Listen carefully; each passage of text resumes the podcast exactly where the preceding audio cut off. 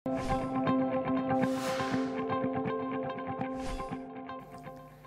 байцгаана уу? Business Event podcast маань эхэлж байна. За 10 дугаар сард бизнес цэнийг вебинар маань санхүү хөрөнгө оруулалт гэсэн сэдвийг онцолж байгаа. Та бүхэн мэдж байгаа. За өмнө нь хоёр эксперт маань ороод санхүүгийн зөв бүртгэл болон эрсдлийн талаар ярьсан. А энэ удаад бид сайн хөрөнгө оруулалтын төслийг хэрхэн сонгох вэ? Хэмээх 10 дугаар сарын 19-нд болох вебинарыг өгсөн подкастта удирдлагын академийн багш доктор Дана Сүрэнгүүрээд байна. Сайн байна уу та? За өнөөдөр өнөөдрийн подкастыг хөтлөхөөр та одооч редактор маань ирээд байна. Сайн байна уу? За та бас манад шин зөвлөхийн хувьд а өөрийгөө бас товчхон танилцуулаад өгөөч. За сайн байцгаана уу? За тэгээд намайг урьж санхүүгийн удирдлагын чиглэлээр сургалт явуулах гэж бод баярлалаа. За тэгээд намайг Дана Сүрэн гэдэг удирдлагын академийн а эдийн засаг санхүүгийн техникийн багш байгаа.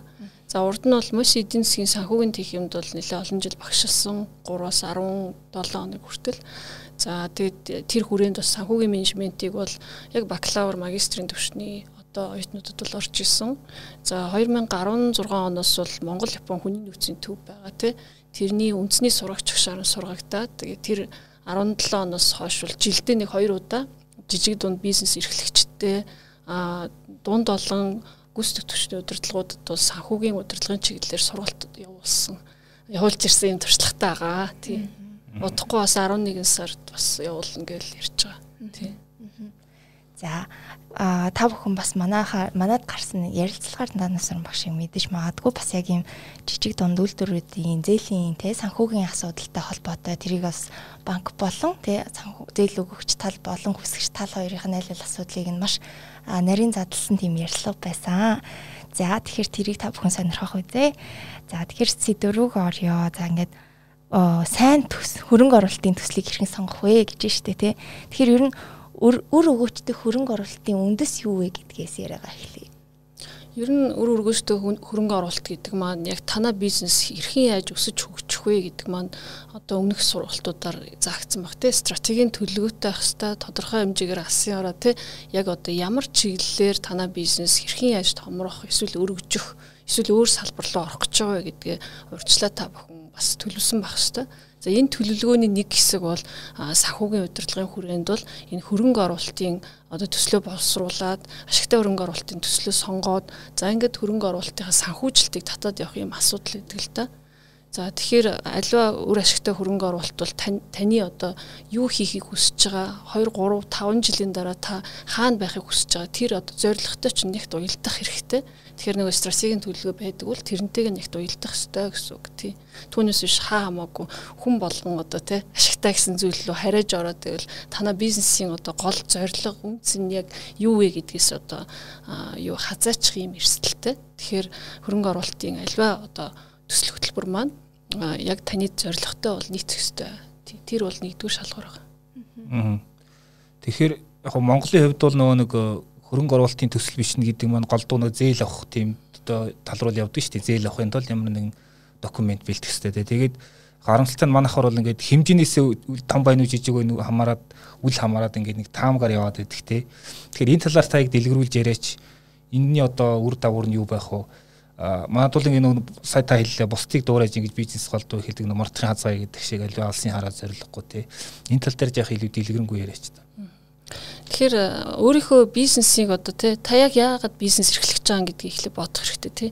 Та ямар нэгэн зүйлд үн цэнийг бий болгох гэж тий хэрэглэгчдийн яг аль нэг хэрэг эрэлт хэрэгцээ шаардлагыг судалж олоод таны давуу тал чинь танай бизнесийн давуу тал чинь бусад өрсөлдөгчөөс юугаар илүү иж болох вэ? Тэр давуу талаа нэгдүгürt мэдрэх ёстой, судлах ёстой мэдээж бусад одоо өрсөлдөгчийн судалгаа гэж хийдэг дээ маркетинг дээр. Тэрэн дээр танах яг юугаараа одоо давуу талтай, юун сул тал байна. Хэрвээ сул тал байгаа бол тэрнийг тэрийг давуу тал болгохын тулд хөрөнгө оруулалтын асуудал гарч ирж магадгүй те. Магадгүй танах өөрийн гэсэн одоо цэх үйлдвэрийн газаргүйгээс болоод өрсөлдөгчтэйгээ харьцуулахад илүү өндөр түрээс төлдөг ч юм уу те. А эсвэл одоо түрээс нь нэмэгдэхээр өөр газар руу нүүх болно. Тэр болгонд ингээд танай бизнесийн хувьд асар их зардалтай байдаг бол магадгүй таны одоо ашигтай хөрөнгө оруулалт чинь үйлдвэр арих ч юм уу те.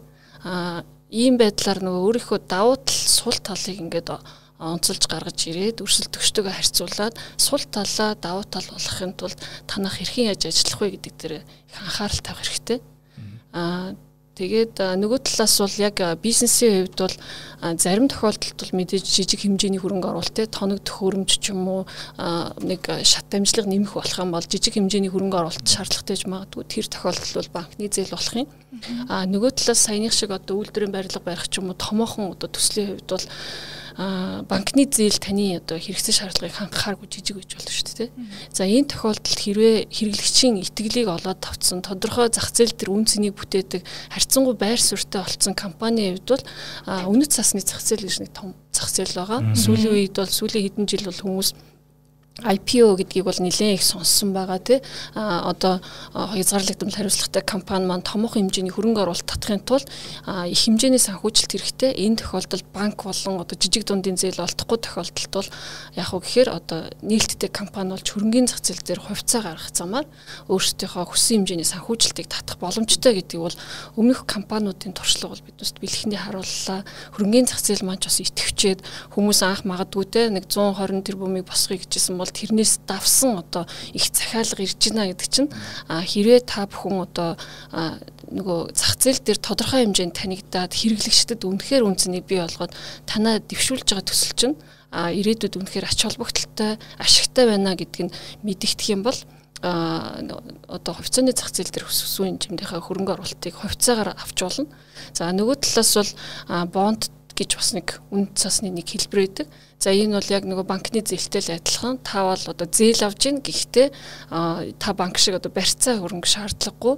За хамгийн гол нь таны одоо хийж байгаа үйл ажиллагаа чи ихтгэл төрүүлэлт төсгөөс төсөл маань өөр ашигтай гэдэг нь бол өгөөчтэй гэдэг нь бол бүрэн одоо тооцоо судалгаагаар гарцсан тохиолдолд бол та богино дунд хугацаа магадгүй урт хугацааны бонд гаргаж их усүр татаад за тэгээд хэрэгцээтэй санхүүжилтэд татсныхаа дараа бол тодорхой хэмжээгээр одоо графикийн дагуу зээлээ төлөө авчихад бол ингээ бондын санхүүжилт маань ийм ач холбогдолтой банкны зээлээс гол одоо давуу тал нь бол урт хугацаатай барьцаа өрөнгө шаарддаг гэдэг ийм одоо хэрэгсэл байгаа үнэт цаасны. Энэ дээр би яхад яг тодруулаад бас нэг том асуулт төрөөд байна л юу гэхээр одоо Монголд бол нэг э, санхүүжилт их усрхээр нэг тоотой хэдхэн гарын таван багтахаар их сурулж байгаа. За нэгдүгээр мэдээж банк болно.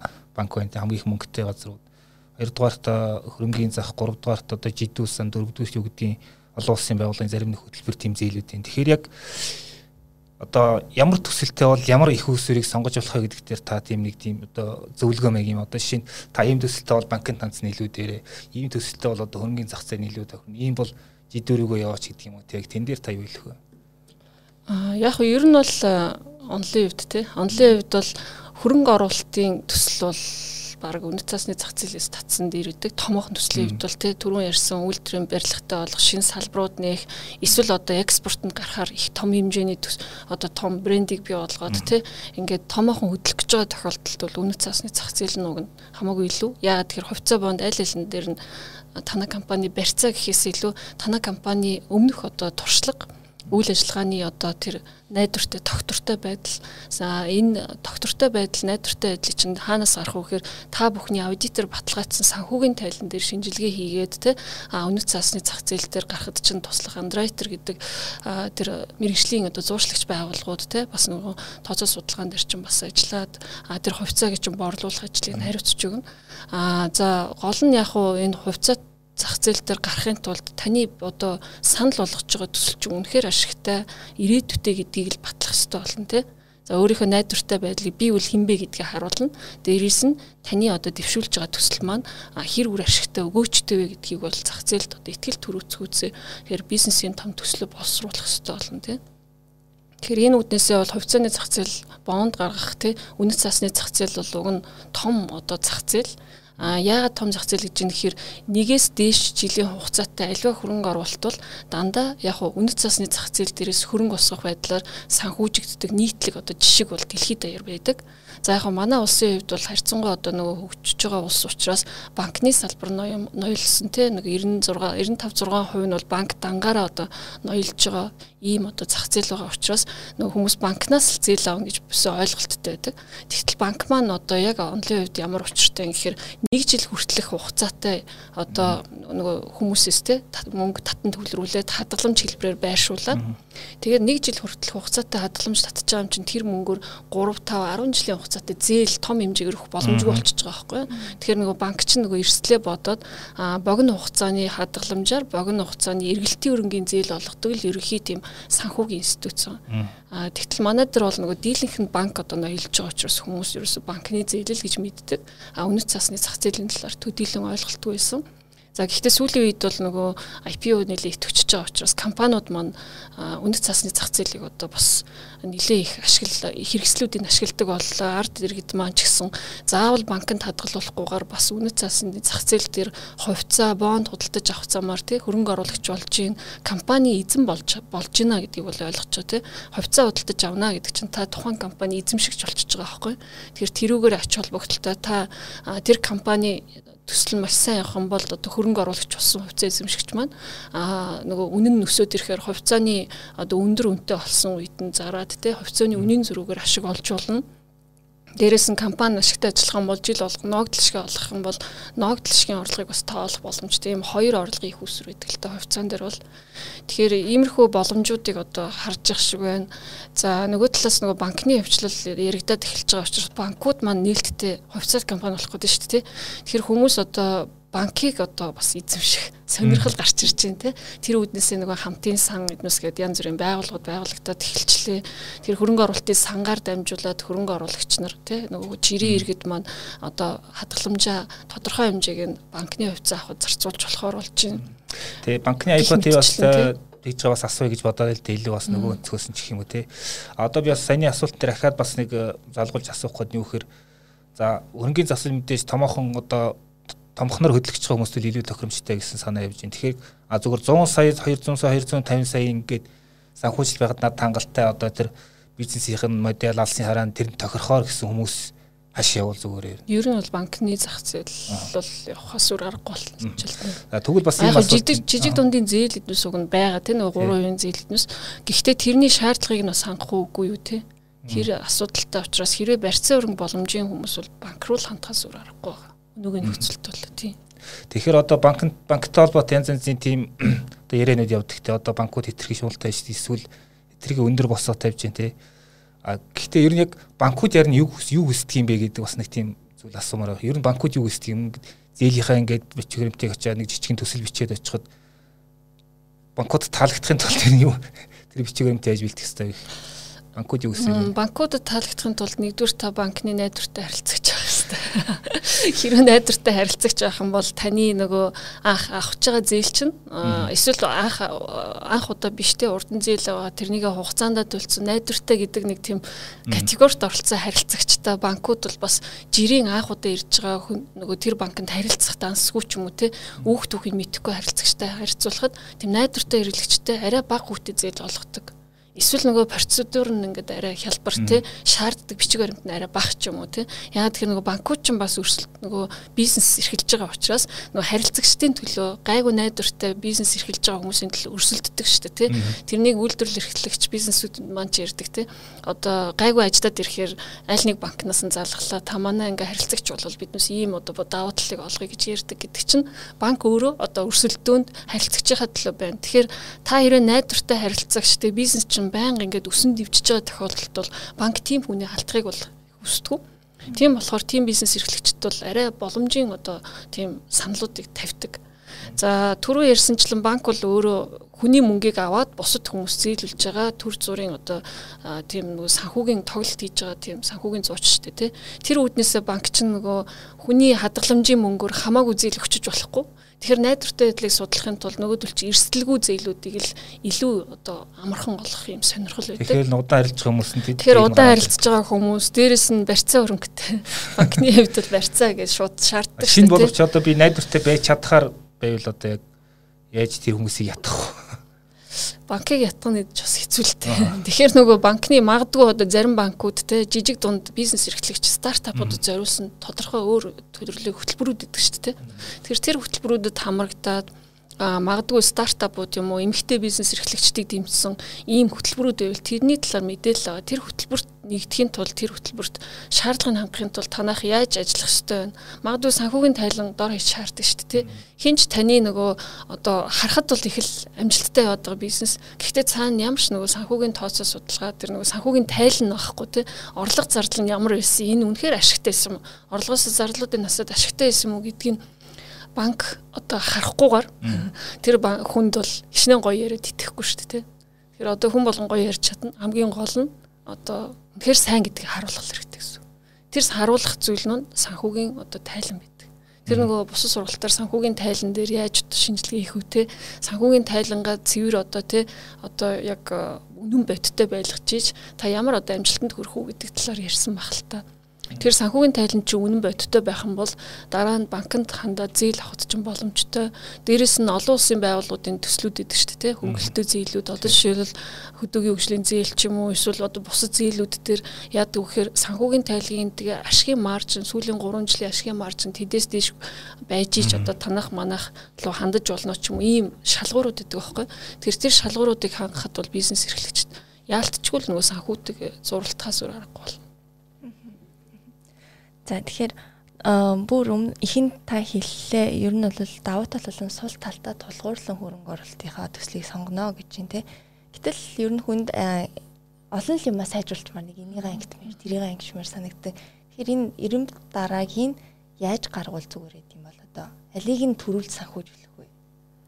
А юун төрөн таны одоо санхүүжүүлэх боломж чинь тэр вэ гэдгээ бас харах хэрэгтэй нөгөө нэг яг нөгөө авторынхаа хэлээ айл ирэхээр автраа авах гэдэг шиг те нөгөө автор дотор чинь боломж чи хэрвээ а хэрвээ таны санхүүжүүлэх гэж байгаа те одоо тоног төхөөрөмжийн төсөл чинь илүү одоо богино хугацаанд үйлдвэрч чинь тасралтгүй үйл ажиллагааг жигдрүүлэхэд хэрэгтэй байвал тэрийг сонгож болно. Гэхдээ ер нь бол ямар ч төслийг сонгохдоо жижиг ч том ч тэр төслүүдийг харьцуулах боломж аргууд гэж байдаг. Тэр нөгөө аливаа хөрөнгө оруулалт ашигтай үгүй юу гэдэг тооцдог ингээ аргууд өгдөг л та. Тэр аргуудын дэлхийн нийтээр яг адилхан хэрэгэлдэг. Манай том бизнесүүд чиргэлдэг, жижиг бизнесүүд чирглэх боломжтой тийм энгийн аргууд байдаг. Тухайлбал аа тухайлбал одоо эргэн төлөгдөх хугацааны арга гэж байдаг. За энэ аргаар бол одоо жишээл хөрөнгө оруулах гэж байгаа хүн те эсвэл одоо банкуд ч юм уу би энэ чинь одоо хөрөнгө орууллаа гэхэд хэдэн жилийн дараа би мөнгө олж авах вэ гэхээр бизнес эрхлэгч өө та утахгүй шүү дээ. Утахгүй болоод авчна гэж хэлж болохгүй шүү дээ тэгэхээр энийг бол ерөөсөө жил сартай нь баг тооцоод гаргацдаг маш энгийн 10 жилийн хүүхдэд тооцоод гаргачаар нэмэх нэг нэмэх ас хүлтэлтэй л тийм л одоо арга байгаа байхгүй юу. Тэгэхээр тэр арга бол одоо дэлхийн нийтэд маш өргөн хэрэглэгддэг. Энэ бол иргэн төлөвт хугацааны арга гээд хөрөнгө оруулагчид болон бизнес эрхлэгчдэд энэ төслийг хэрэгжүүлснээр хэдэн жилийн дараа мөнгө буцааж авалж авах юм. Хэдэн жилээр цааш та одоо ашигтай ажиллах вэ гэдгийг чинь шууд харуулцдаг ийм аргууд өгдөг. За илүү одоо наривчилсан гэвэл одоо яг тэр төсөл үнэхээр ашигтай юу танд ямар нэг үнцнийг бий болгож гинүү гэдгийг харуулдаг цэвэр өнөөгийн үнцний арга гэж байна те. За эсвэл надад банкны зээлийг те та банкнаас ингээд 12 3% хүүтэй зээл авлаа. Тэгвэл 13% хүүтэй зээл авчаад танаа энэ төсөл чинь өгөөжтэй чадах юм уу? 13-аас их хувийн өгөөжтэй чадах уу гэдгийг харуулдаг өгөөжийн дотоод хувийн арга гэсэн ийм одоо гурван арга бол дэлхийн нийтэд өргөнд хэрэглэгддэг. За энэ бол бизнесийн хэлбэр том жижигээс үл хамааран хэрэгжилж болох ийм аргууд байна. Тэр энэ аргуудыг бол би сургалтандаа бас тодорхой хэмжээгээр ярина гэж ойлгож байгаа. Тэгэхээр яг би зөвөр энэ дээр бас тодруулаа нэг зүйл асуугаад яг одоо зөв төсөл юм уу эсвэл одоо бүрэн бүтэн нормалны төсөл ер нь яг за түрүү та ярьсан санхүүгийн талдаа тийм байх хэрэгтэй. Ер нь яг ямар зүйлүүд тусгацсан байх хэрэгтэй. Ямар тоонууд чих юм эсвэл те одоо одоо зээл өсч газраас чи эн чин дотоо энийг чи тодорхойлоод гэж хэлүүлэхгүй тулд. А ер нь бизнес дээр ашигтай үгүй юу гэдгийг олоход нөгөө орлогоос зардлал хасдаг шүү дээ тий. Нөгөө бүх орлогоосоо байж болох бүх зардлуудаа хасаал ингээл татвараа төлвөл татврын дарга цэвэр ашиг гэж гардаг шүү дээ. Тэрүүгээр бизнес ашигтай үгүй гэдээ хардаг. Яг тэрнтэй адилхан бизнесийн аливаа төсөл дээр яг л тэр тооцоо хийгддэг гэсэн. Гэхдээ биднес санхүүгийн тайланг дандаа өнгөрсөн цаг дээр хийдэг гэсэн бол бизнесийн төсөл дандаа нөгөө ирээдүйд чиглэж идэг учраас биднес 3-аас 5 жилийн хугацаанд хэрэгжих эсвэл үйлдвэрийн байр арилгахад 20 30 жилээр ашиглах тэр чинь нөгөө ирээдүйн тухай ярьж штэ тий. Тэгэхээр нөгөө ирээдүйд олох орлогоо ерөөхдөө таамаглаж төсөөлөөд тэндээсээ гарчуулах зардлуудыг бас төсөөлөөд ингээл нөгөө орлогоосоо зардлаа хасаал ерөөхдөө ашигтай нүггүй гэдэг чинь энэ төслийн тооцоон дээр шууд адилхан гэсэн үг. Тэгэхээр альва ашигтай төсөл бол ерөөсөө л тэр орлогоосоо зардлаа хасахад л ашигтай гарч ивэл тэр төсөл ашигтай гэсэн. Яг л бизнестэй адилхан. Тий, тэгэхээр бас яг зээл өсчих хүмүүс бас нэг асуудал үүдэх хэрнээ зах зээлээ сайн судалж чаддгүй те. Аа тэгэхээр юу нэг яг зах зээлийг судлахад хамгийн энгийн аргууд гэх юм уу? Ер нь яг бас санаж явах зүйл гэвэл одоо төсөл чинь бас тусагчлалтаас те одоо жишээ нэг за 100 мянган хүний зах зээл байгаа маань би тэдний хугацаанд ядаж нэг 10% тэгж эзлэн ч гэдэг юм уу нэг тиймэрхүү. Тэгэхээр энэ дээр бол яг нөгөө маркетингийн аргууд ч л орж байгаа юм л та тий. Зах зээлийн судалгааны тий.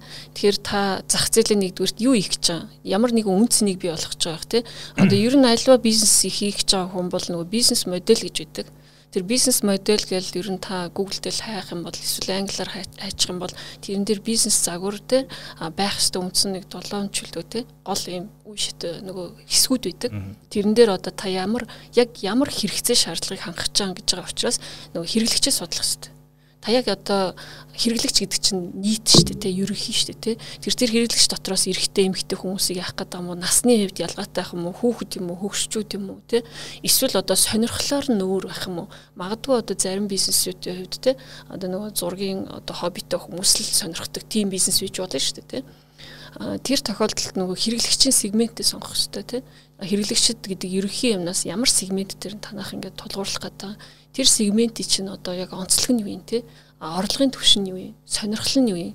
Магадгүй зарим сегментийн хувьд бол ямар ч үнээр хамаагүй авах боломжтой тийм одоо зүйл бий болно шүү дээ бүр. Хобби нь үнэхээр нэгдүгээр тавигддаг хүмүүсийн хувьд а тэгтэл зарим одоо өргөн хэрэглээний бүтээгдэхүүний хувьд бол тий жоохон үнэ нэмэхэд л те хэрэглэгч авахааргүй болдог ийм одоо үнийн мэдрэмжтэй ч бүтээгдэхүүнүүд бараанууд байж болно те. Тэгэхээр та сегментийнхаа онцлогийг судлаад тэр сегментэд таарсан ямар одоо яг бүтээгдэхүүн үйлчлэгийг үзүүлэх юм бол бусдаас ялгарч чадах вэ гэдгээ олох хэрэгтэй. Тэхийн тулд та нэг өрсөлдөгчийнхээ судалгаа хийх хэрэгтэй тийм. Өрсөлдөгч нар чинь яг юугээр өрсөлдөд вэ? Үнээр өрсөлдөж гин үү? Бараа бүтээгдэхүүнийхээ чанараар юм уу? Өнгө үзэмжээр юм уу? Эсвэл бүтээгдэхүүнийг нийлүүлсний дараах үйлчилгээгээр өрсөлдөд уу? Ямар онцлог байна гэдгийг судалчаад а таны гарах гээд байгаа энэ бүтээгдэхүүн үйлчилгээ чинь тэднээсээс юугаараа ялгаатай байх хэвээр нөгөө давуу сул тал SWOT шинжилгээг хийж болно л да тийм. Тэгэхээр энэ дээр бас нэг зүйл тодруулах гээд одоо том ч жижиг ч одоо нэг жижиг ажил ч гэсэн ер нь төслөж болно шүү дээ тий. Тэгвэл одоо чинь нэгд маркетинг ярьж эхэлсэн болохоор одоо нэг маркетинг гэдэг маркетинг юм биш шүү. Тийм л дээ. Ерөнхий тэрийг нэг жижиг төсөл гэж харлаа гэж одоо тийм маркетингийн зардал гаргадаг тий. Тэгэнгүүт тэрнийхээ хүртэл ерөнхийдөө нэг одоо хөрөнгө оруулалтыг өгөөжөө хэмжидэггүй шүү дээ. Одоо эсвэл хэмжингүүт та түрүүн хэллээ орлогоос зарлага хасаад цэвэр ашигаа тооцно гэж байна. Гэтэл зарим тохиолдолд бас магадгүй мөнгөөр хэмжигдэхгүй үнцэн ч юм уу байлаа гэж одоо энэ факторыг яаж ер нь хөрөнгө оруулалт тооцд юм бол үр өгөөж дээр нь.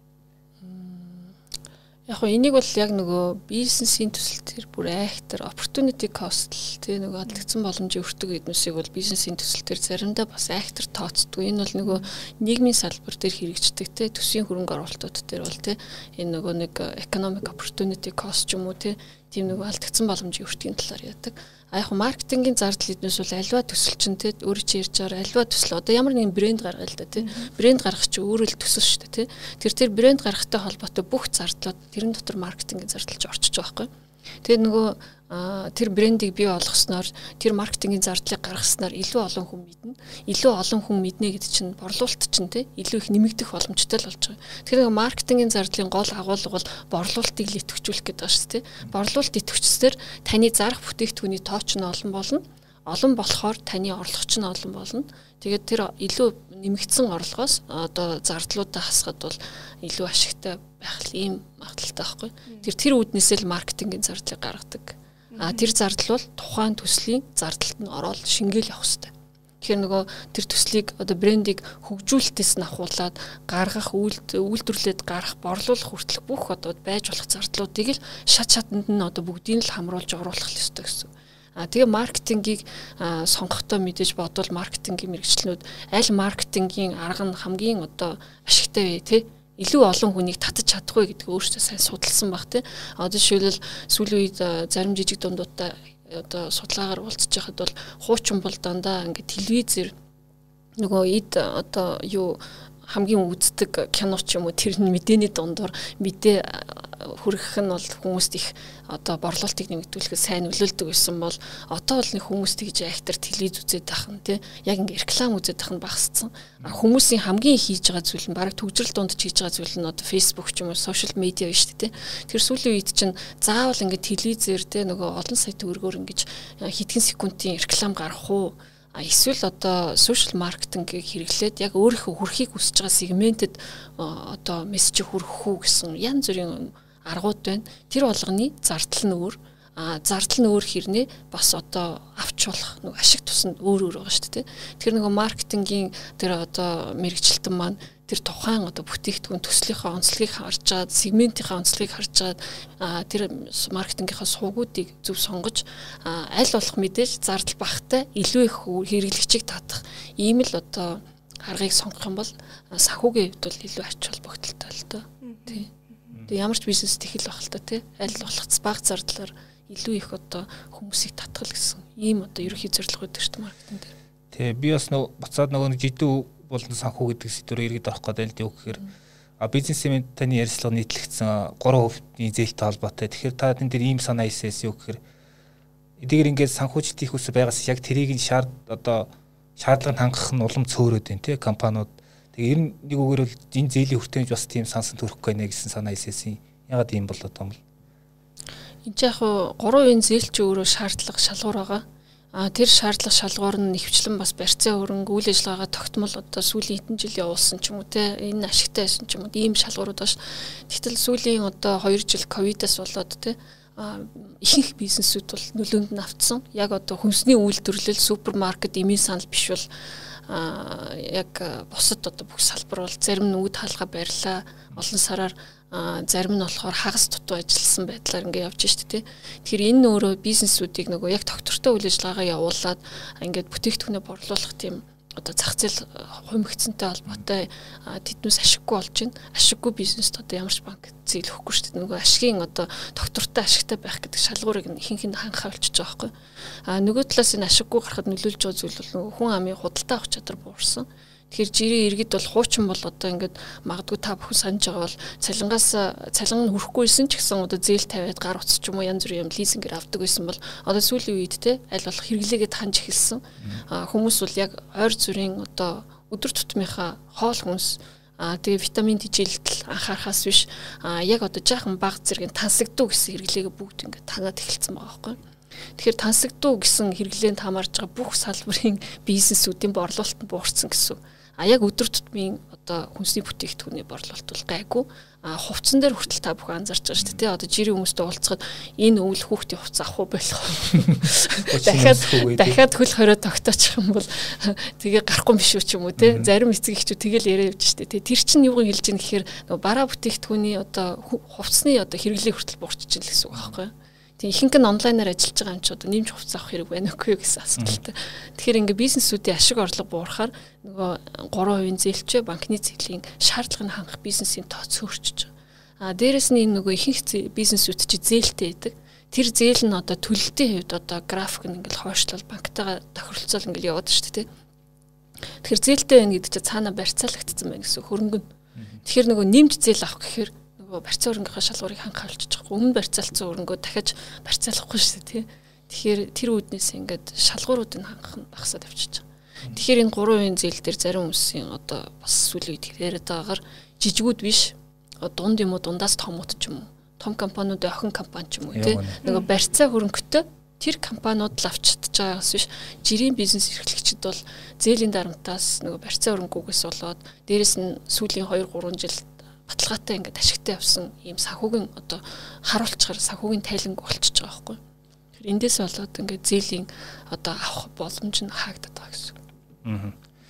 Тэгэхээр яг бүр нөгөө талаас нь асуух гэдэг. За яг би бас одоо ингээд ковидос өмнө нэг юм бизнес хийгээд яг хөрөмтөлтэй болцсон те ингээд өөр нэг тийм шин юм руу мөнгө хиймээрээ гэхдээ гэтэл одоо ингээд таны хэлсэн шиг худалдаах чадвар ингээд буурцсан ингээд бас нэлээ эвгүй болцсон те тодорхой ганц нэг салбар л найдвартай гэж хэлж болохоор Тэгэхээр одоо мөнгөтэй үн хэвд одоо ер нь хаашин мөнгө чиглүүлээ зүгээр байгаа бол.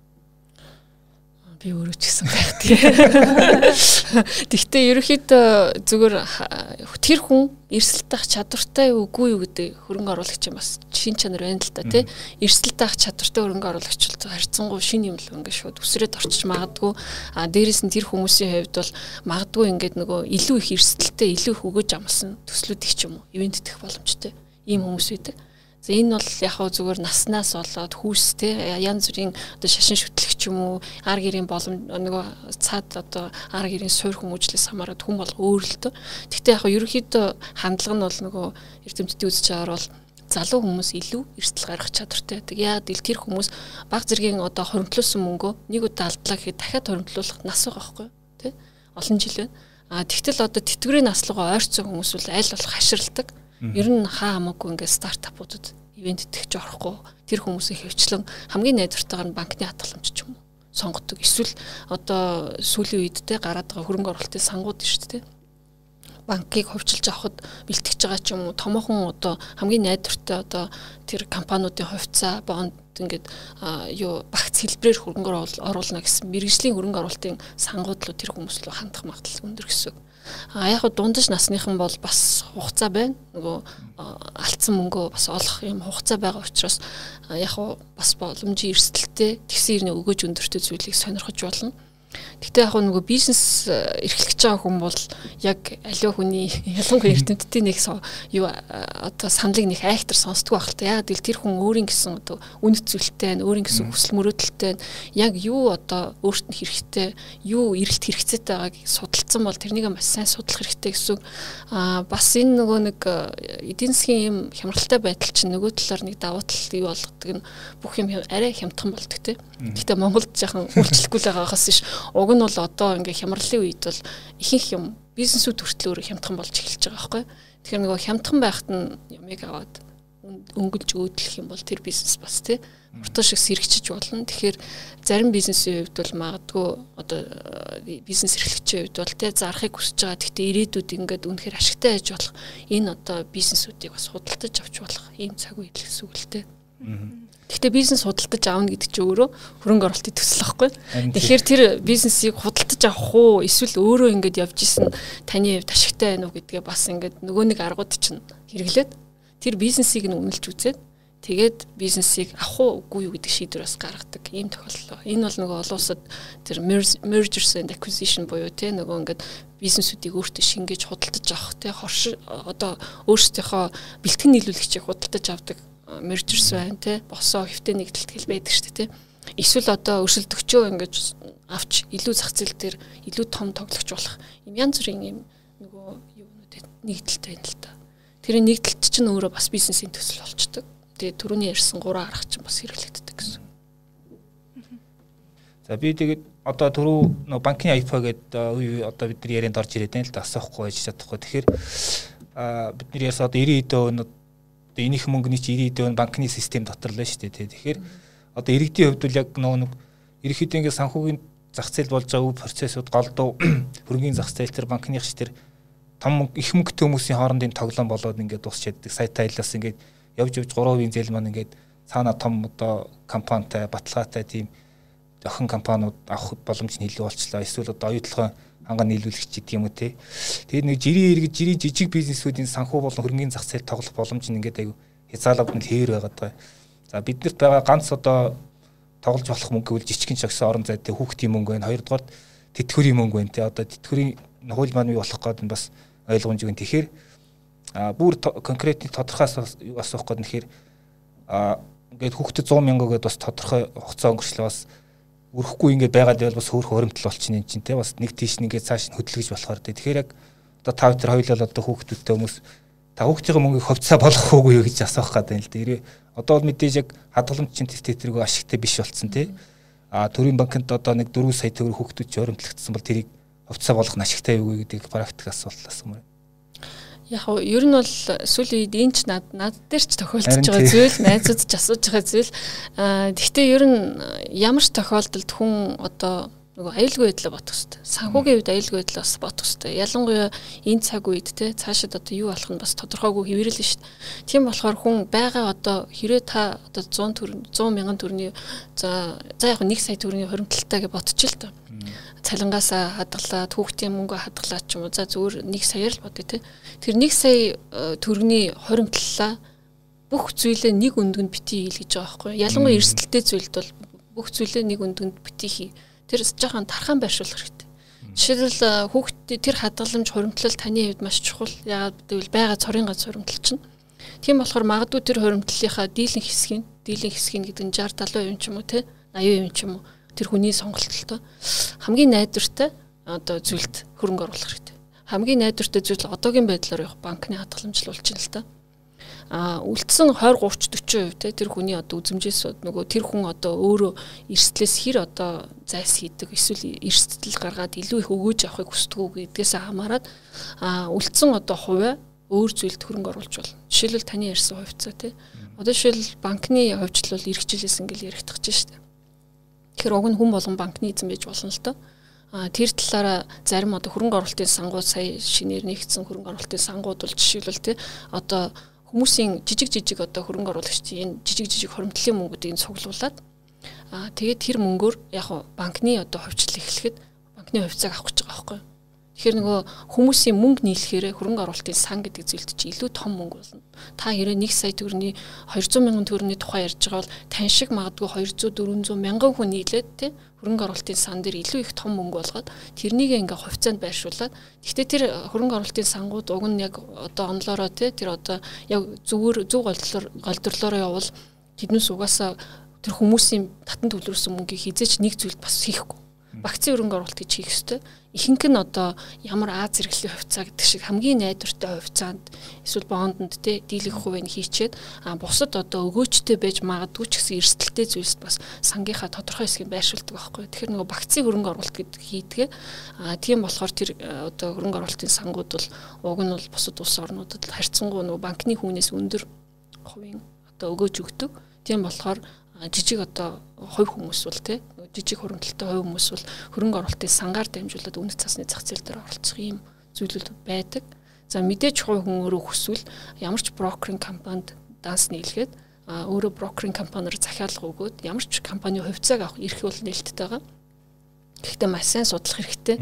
Яагаад гэвэл нөгөө бүх өндгөө нэг сагсанд хийчихвэл та явж байгаад бүдрээд унчвал бүх өндөгч нь нэг дөр бүгд хагарна шүү дээ тий. Тэгэхээр аль болох ингээд өөр өөр газар байршуулж иж бас таны нөгөө нийт хоримтол чинь алдагдчихгүй санхүүгийн аюулгүй байдлаа хангачаад дээрэс нь жоохон жоохон өгөөж өгөөд боломжтой гэсэн үг.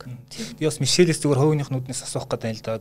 Одоо энэ хөрөнгөний зах зээл болж байгаа процесс, банкны аяг байна. Энэ дээр зүгээр яг хүүний хувьд яг ямар юу бол ямар хөө төсөөлтөй ойлголттой явж байгаа надад юм байдлаа. Аа, тийм сайн сайн бол судлаагүй. Гэхдээ надад нэг сонирхолтой юм хуваалцвал бас энд насны онцлог гарч ирж байгаа юм бэлээ. Жишээ нь одоо би артагаа ярьж үзлээ гэхэд шинэ үеийнхэн бол коинд ямар ч асуудалгүйгээр хөрөнгө хөрөнгө оруулалтын эжийн сая нэг коин гарч ирээл те бас ингээл нэг давлахаа өслөө дээ те хоёр хэсэг хуваагдлаа муудалцлаа. Тэгэхэд манай ам бол жишээ нь тэр үеийн хүмүүс бол хизээч тийм бийгүй юмд итгэж хөрөнгө оруулахгүй гэж байгаа. Би тэрний оронд банк өвчлөгтөөр банкны хувьцаа авна. Тэр надад хамаагүй ардаа юмтай санагдана гэж байгаа байхгүй. Тэгэхээр нэг юм ийм хэсэг хуваагтаад бах шиг байна. Тэгээ ер нь итгэвчгийн хэрээр бас ийм талцал ийм сонин сонголтууд гарч ирж байгааг бол ажигласан. Өрсөлд ах чадвараас хамаарж байгаа байхгүй юу? Төрөний хэлснээр те нас залуу байх тусам үзэд алт хийсэн хүмүүс ихтэй. Нас нь их одоо жаахан жаахан одоо тэтгэрлэг ойртох тусам эсвэл тэтгэрийнхэн бол хизэж мөнгөө алдчихыг хүсэхгүй шүү дээ. Тэгэх юм бол тэднээс одоо өөр орлого олох боломж нь хомигдмал учраас тэгэхээр байгаа мөнгө айл болох хамгийн найдвартай ирнэ багавтар өгөөчтэй зүйл рүү зарцуулах магадaltaй гэсэн. Тэгээ банкны iPod яг би зөвхөн бас нэг ийм одоо бодолтой болчиход байгаа гэх юм уу да. А 17 их найд одоо хадгаламжийн мөнгө одоо банкны систем дотор байгаа тийм хадгаламжийн үйлдвэрлэл саяны хамгийн сүүлийн 8 сарын 9 сарын таагаар тийм байсан. А тэгээд тэр 17 их найдаас одоо энэ банкуд iPod гаргаад ирэхээр яг минимум 10% ингээд одоо паблик болгоно гэхээр нэг 500 орчим тэрбум төгрөг орж ирэх гэдэг юм шиг ингээд хөрөнгөний зах зээл рүү банкудаас яг мэрэгжлүүд тэгж ярьж илээ нэг хүнд засны компаниудын тэгэхээр яг хуу зүгээр банкнд байгаа тэр 17 их найзаас нэг тодорхой нэг хэсэг нь ингээд нэг савнасаа гараад нөгөө савнд орох л тиймэрхүү. А гэхдээ энэ маань яг банкуд ингээд тодорхой хувь ингээд iPol-го товчснаар жирийн иргэд жирийн бизнесүүд яг тэр санхүүгийн зах зээлд бас орж тоглох нөлөө нэгсэх болоогүй гэдэг дээр бас тийм асуултын тэмдэг байхгүй. Нэг бол энэ маань зүгээр нэг их мөнгөтэй хүмүүс нэг савнаас нөгөө сав руугаа нэг мөнгөнийх нь хэсгийг хийж байгаа тийм болох юм болов гэсэн. Тийм зүгээр над тийм асуултын тэмдэг байна. Та энэ дээр ямар бодолтой нөөс яг яслаг дээр бас та нэг юм битсэн байсан тий. Яг тэгэл банкны хувьд бол бас өөрөөсөө байгууллага юм чинь хувьцаагаа бүр айхтар жижиглэх сонирхолч бас байхгүй ш магадгүй. Яагаад тэгэхээр засаглал талаас одоо хувьцаа эзэмшдгийн хуралч нь хамгийн дээд засаглалын том гол зүйл болно. Тэрний дараа тууз тий. Туузын дараа гүйцэтгэх захирал, гүйцэтгэх удирдлага гэл явчихна шүү дээ тий. Тэгэхээр нөгөө хит олон тархаа боторхой байх нь нэг бодлын яг уу нэг аль нэг хүчийг давмгай байлгахгүй гэдэг нэг даваа талтай. Гэхдээ нөгөө аливаа хувьцаат компанид чинь хяналтын багцаа барьж байгаа хүмүүс нь туудтай хамгийн их нөлөөтэйгээр гүйцэтгэх захирлаа мэрэгжлийн удирдлагаа сонгох ийм одоо боломжууд нэдэг учраас яг стратегийн өрөнгө оруулагчтай бол банкуд илүү хайж байгаа Тэр нь бол одоо гадаадын мэрэгжлийн тий хөрөнгө оруулалтын сан байх нь эсвэл гадаадын банкнууд ах мэдхгүй сайн мэдхгүй гадаадын хувь хөрөнгө оруулагч байх нь тий. Тэгэхээр нөгөө тиймэрхүү одоо том хөрөнгө оруулагчд бол дийлэнх хувьцааг нь хяналтын багцанд орж авах байх. Аа нөгөө талаас одоо банкнд хадгаламж байгаа шүү дээ тий зарим нь одоо ярддаг нийт хадгаламжийн хамгийн том дүнгууд нь 70 80% нь бол нэг 20 30% хадгаламж эзэмшигчд томоохон томоохон нэг тоо яваад тийм томоохон одоо хадгаламж эзэмшигчтэй байгаа шүү дээ. Тэгэхээр тэр мөнгөд чинь яг өөрөө чи хэлснээр магадгүй тодорхой хэсэг нь хадгаламжаасаа гараад банкны хувьцаа болоод эзэн нь болчих магадгүй л гэсэн үг.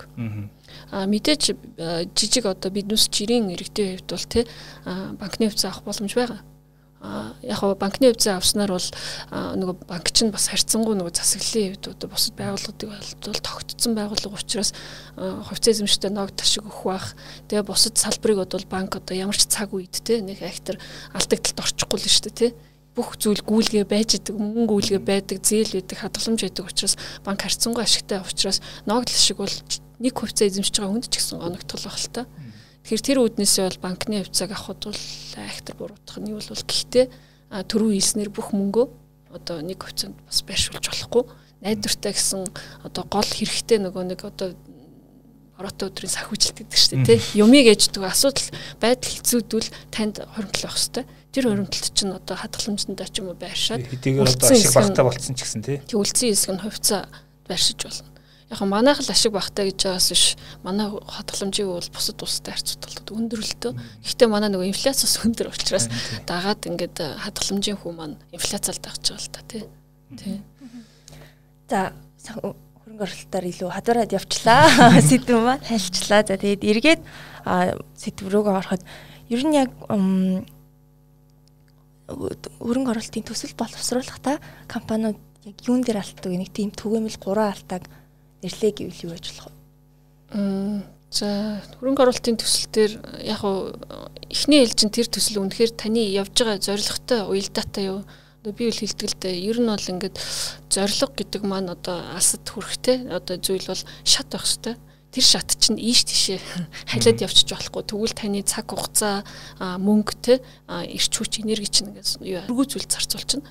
Тэгэхээр нөгөө зорилготой өрх шат чинь яг л нэг чиглэл чиглэлтэй байх хэрэгтэй. Зорилготойгоо нэг чиглэлд байж хөрөнгө оруулалтын төсөл бол танд хэрэгтэй, танай компанид хэрэгтэй гэж болох юм байна. А хоёрдугаарт нь хөрөнгө оруулалтын төслийг хийж байхдаа хүмүүс тооцоо судалгаагаа хит их өөдрөхөр те амар их борлуулна гэж боддог. Гэхдээ яг үннийг хэлэхэд бол хэрвээ та тухайн зах зээлийн жижигхэн тоглогч бол хит их актер өөдрөгөр байж болохгүй Тэгэхээр нөгөө тооцоогоо хийхдээ орлогоо хийх өдрөгөөр зардлаа болохоор ингээд танаад хийчдэг учраас ихэнх төслүүд ашигтай юм шиг гардаг. Гэхдээ мэдээж банкн дээр очиод нөгөө төлч мэдж байгаа шүү дээ тий.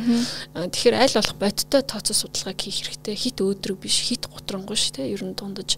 Гэхдээ эдийн засгийн нөхцөл байдал хүндрэх тохиолдолд бол гутранг төсөөлөлтөй байж ич ашигтай байх юм бол тэр төсөл үнэхээр ашигтай гэсэн үг тий. Тэр хит өдрөгөөр төсөөлөлт хэрэггүй.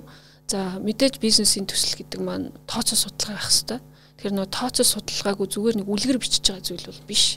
Тэгэхээр энэ бол тодорхой логиктой, тооцоо судалгаатай, тодорхой зорилготойгоор хийгдэж байгаа юм ажил шүү гэдгийг бас анхаарч ажиллах хэрэгтэй байгаа. Аа. Тийм.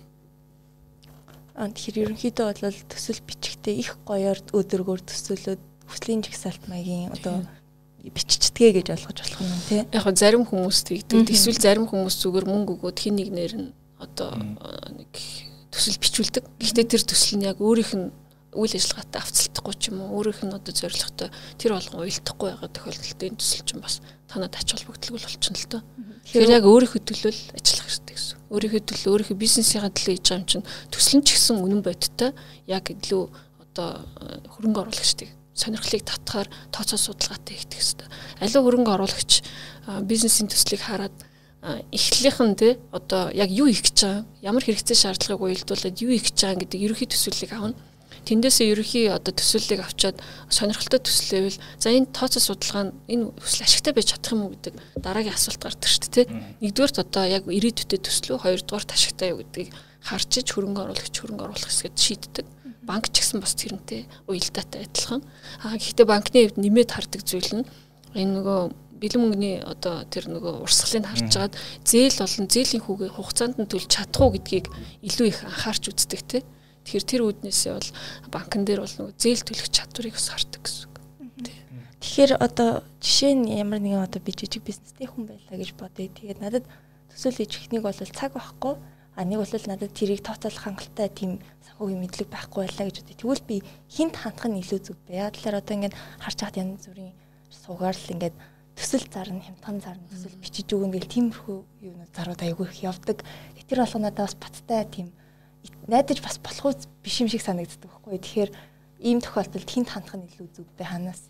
Тэгэхээр бизнесийн төсөл зарна гэж их байна гэдэг чинь өөрөө бизнесийн төслийн эрэлт их байна л гэсэн үг л тий. Гэхдээ нэрэлтийг хангахын тулд нөгөө нийлүүлэгч нь одоо ер нь бол мэдээж мэрэгжлийн хүмүүсээр л бичүүлэх байх л та. Оюутнаар бичүүлэх яг мэрэгжлийн одоо зөвлөхөр бичүүлэх хоёр жишээл өөр шүү дээ. А хоёрдугаар хүн болгон ер нь нэг юм зүйл ойлгох хэрэгтэй. Аливаа зүйл дандаа үн цэнтэй гэдэг үнгүй юм гэж байдаг. Тэгэхээр бизнес төлслийг аль болох хямдхан бичүүлнэ гэдэг чинь та тэр хэмжээгээр л одоо жаахан хуумгайл юм хийлгэнэ гэсэн үг тийм. Тэрнийг өөрөө хүлийн зөвшөөрч чинь гэсэн үг шүү дээ. А хэрэг та үнэхээр өөрийнхөө төлөө үнэхээр эрэхтэй а тий энэ төслийг үнэхээр чан чамбай бичүүлчихвэл хөрөнгө оруулагчдыг олоход бас нэмэртэй гэж үзэж байгаа бол тодорхой хэмжээний мөнгө төлөхөөс аргагүй А тэгээд зах зээл дээр бол маш олон зөвлөхүүд байдаг, зөвлөх компаниуд байдаг. Тэгэхээр сэдвүүсийг судалж байгаад те үгтүгээ судалж байгаад аль нь одоо хамгийн өөрт чинь таарахаар байна. Магадгүй зарим хит үнэтэй ээж болно. Зарим нь хямдхан ирнэ арай чанаргүй ч болно. Эсвэл дундаж үнэтэй ээж болж болно мэдэхгүй шүү дээ. Тэгэхээр тэрнийг сайн судалж байгаад өөрөө тэр бизнесийн одоо төслийн чинь бичих мэрэгжлийн багтаа л хандвал зүгээр л те. Мэрэгжлийн багт хандна гэдэг нь яагаад гэж чинь гэхээр бизнес төсөл гэдэг чинь өөрөө зөвхөн санхүүгийн тухай биш энэ менежментийн асуудал нэлээд их хэсэг нь маркетингийн асуудал гэдэг те. Тэгэхээр нөгөө маркетинг, стратеги, санхүүтэйгээ уялдчихж байгаа. Дээрээс нь бас хүний нөөц жоох орно те. Яа тэгэхээр тэр үйлдвэрийг ч юм уу тэр төслийг ажилуулахад хүмүүс хэрэгтэй бол тэр хүмүүсийг одоо асуудал бас орж ирдэг учраас тэгэхээр нөгөө бизнес төсөл чинь энэ олон талуудын мэрэгчлэтнүүдийн уулздаг цэг учраас баг байвал мэрэгжлийн баг байвал энэ бизнес төсөл чи илүү одоо сайн бичигдэх боломжтой болно гэсэн үг. Тэгэхээр би бас ийм ийм асуулт байна. Одоо бизнес төсөл бичихэд одоо яг одоо илүү ирээдүйтэй тий одоо ирээдүйд илүү ашиг олж магадгүй эсвэл илүү их одоо цар үрийн өргөж магадгүй гэсэн салбар ямар салбарууд вэ? За яг хөдөө аж ахуйг ярьж болно. Тэгэхдээ энэ бол бас айгүй хэцүү маш их ажиллагаатай тий хэдийгээр ингээд потенциал нь байгаад гэсэн бас яг зөрөгтэй ордог хүмүүсийн ховор. Тэгэхээр нэг чиглэлүүдийн хувьд ярин танд ямар хуу тийм бодол дүр зураг гэж хэлэгддэг ирээдүйтэй бизнесийн чиглэл үү? Тий, одоо юу гэдгийг эрчим хүч гэдэг юм уу юу гэдгийг ногоон бизнес рүү оруулаад бас байхгүй ер нь.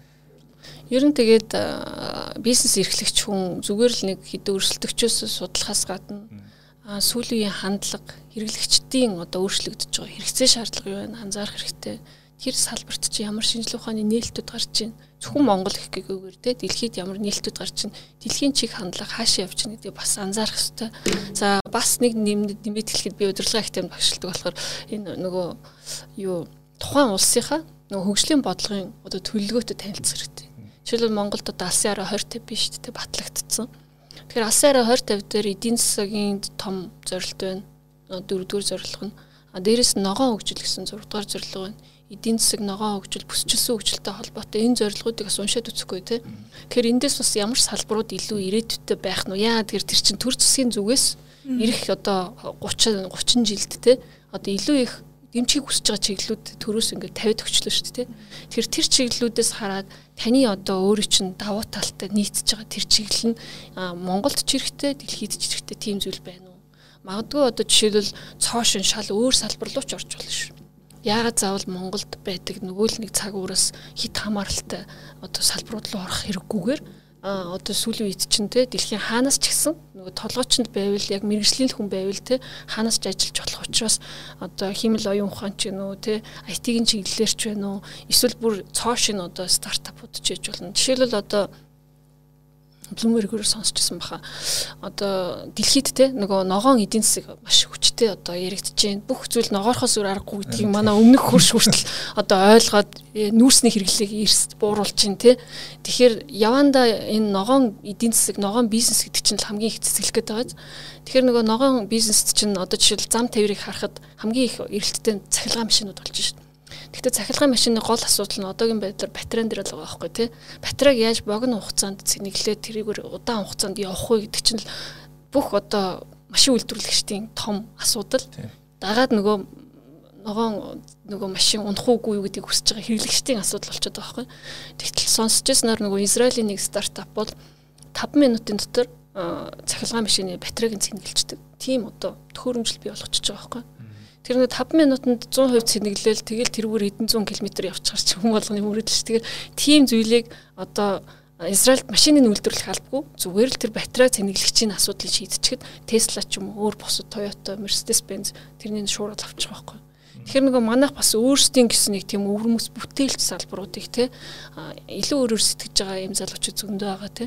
Тэгэхээр тэр залуучууд маань зөвхөн монголоор биш бас энэ бусад одоо улсуудын хэрэгцээг хангах ямар одоо бүтээгдэхүүн байна. Тэрнийг үнэхээр нийлүүлж чадахгүй гэдгийг л бас сайн бодох хэрэгтэй л дээ. Ногоон гэснээс одоо энэ тэрбум модны хөтөлбөр зарлагснаас хойш одоо энэ мод үржүүлгийн компани ч юм уу ногоон төслүүд энэ чиглэлийн мэрэгжлийн хүмүүс их одоо үнд орох ахлах гэж бодоод байна л. Би бас яг тэгж бодож байгаа. Ер нь бол мод үржүүлэг гэдэг чих буянтай ажил.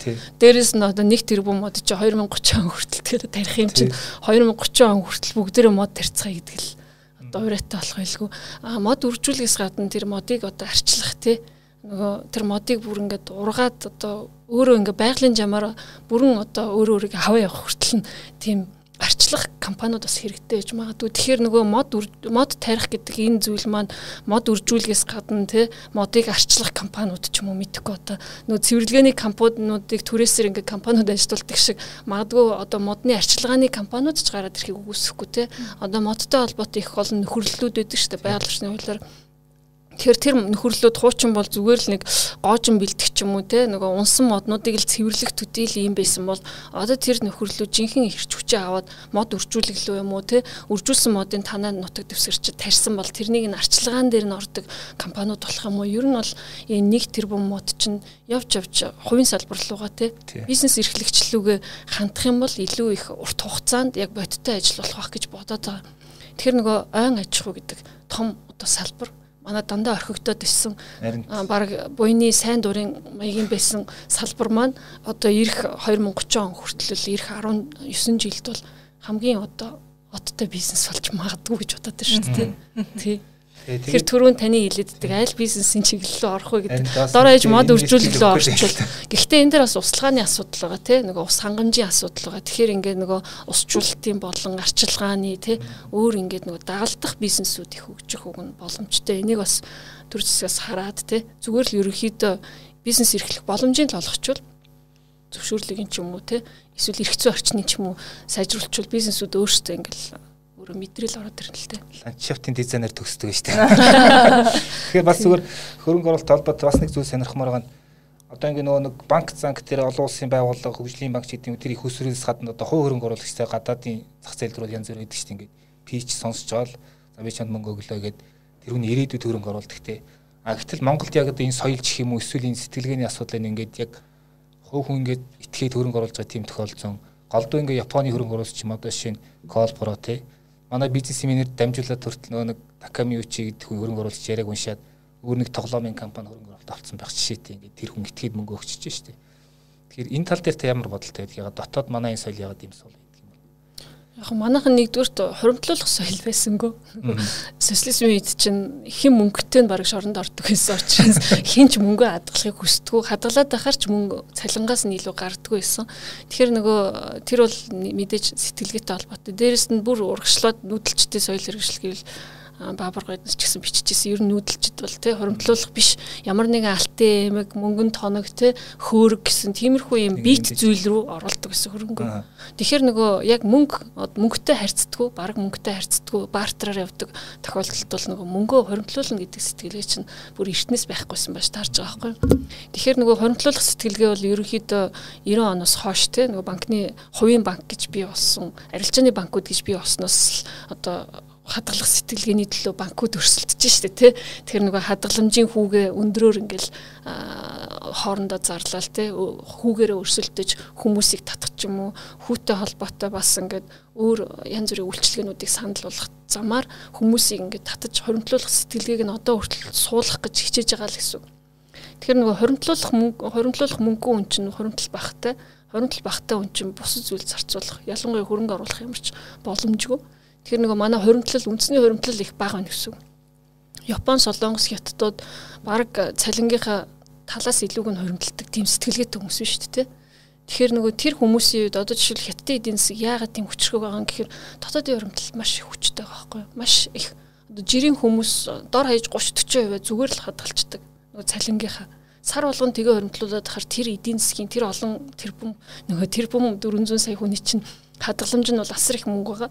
Тэр асар их мөнгөөр чинь баг хүүтэйгээр яг уу зээлэх боломжтой. Яг л хүмүүс нь хүү амлалаагүй байхад л хадгалдаг тийм сэтгэлгээтэй учраас хадгаламжийн хүн Японд бол баг тэгтэй хятадд ч гэсэн маш бага. Тийм болохоор тийм баг хүүгээр авсан мөнгөөр банкуд өөрсдийнхөө эрсдэл нөгөө ашигын маржин эднүсээ нэмээд 3 4 6% дотор зээлэх хангалттай боломжтой байхгүй. Тэгэхээр тэр хүмүүсийн хөрөнгө оруулагч нар бол илүү байна гэсэн үг. Нөгөө яагаад Японч сонирхоод идэг нь Японд чинь хадгаламжийн хүнтийг дээрэс нь зээл нь баг хүүтэй. Тэгэхээр тэр хүмүүс Монгол хөрөнгө оруулах юм бол Монголын хадгаламжийн хүч тий а одоо 9 10 байлаа гэхэд бизнесүүд нь тэрнээс илүү л одоо өгөөж амлана шүү дээ тий. Тэгэхээр тэр хүмүүсийн хувьд бол ямар ч хүүгүй хадгаламжийн хооронд 10 20 20 өгөөж чинь маш их гоё зүйл байгаа байхгүй. Тэгэхээр тэрнтэй холбоотой тэгээ нөгөө талаас хөрөнгө оруулагчдад яг ихтгэл төрүүлнэ гэдэг бол хамгийн чухал л да. Тэгэхээр нөгөө бизнесүүдээс амнаас сонсч ирсэн зүйл бол Монгол бизнесүүд янз бүрийн гоё юм амлаад ингээд Сингапур янз бүрийн улсуудаас ингээд хөрөнгө оруулалт татдаг. Гэхдээ хамгийн гол нь тэр нөгөө татсан их усрээ зориултын дагуу зарцуулахгүй гоё машин ч юм уу те байр маяр аваад тансаглаад өөр зүйл зарцуулчихар нөгөө мөнгөө төлж чадахгүй шүү дээ те тэг мөнгөө төлж чадахгүй морьцсон бизнесүүд их байдаг учраас дараа дараачих нь үеийнхэн нөгөө гадныхантай ингээ харьцах гэхээр монголчууд найдваргүй гэсэн ийм шошготой болчихж байгаа байхгүй. Гадныхан бас нэг ярьдаг шүү дээ ингээ ланд 200 унчаад санхүүгийн өсвөр байхгүй зээл болчихгүй ингээ яваад идэх гэдэг тийм сонир сэтгэл гэдэг хүмүүс гэдэг. За баярлалаа. За баярлалаа. За та бүхэн сайн хөрөнгө оруулалтын төслийг хэрхэн сонгох вэ? Вебинарт оролцохыг хүсвэл а доор гарч байгаа линкээр дараад бүртгүүлээрэй. За энэ вебинар маань их 7 хоногийн мэгмар гараг буюу 10 дугаар сарын 19 19 цагаас зохион байгуулагдана. За тэг өнөөдрийн зочин маань хичээлээ ороод явах болно гэсэн үг. Тэгэхээр та бүхэн экспертээс өөрийнхөө бизнес тулгарч байгаа асуудлыг бас илүү нарийн зөвлөгөө аваад асуугаад тодруулаад явах боломжтой шүү хичээлдээ оролцсноор. За энэ даршин дэлгэхэд бас Business Event podcast маань Google, Apple, M Plus-аас гадна Spotify-д ордог болсон шүү. Тэгэхээр та бүхэн Spotify сонсдог бол Business Event podcast-ад эндээс асаад явах боломжтой. За тань оролцсонд баярлалаа. Ажилтны амжилт хүсье. За баярлалаа. За тэгээ эх 7 өнөөр болцсон тий. За баярлалаа.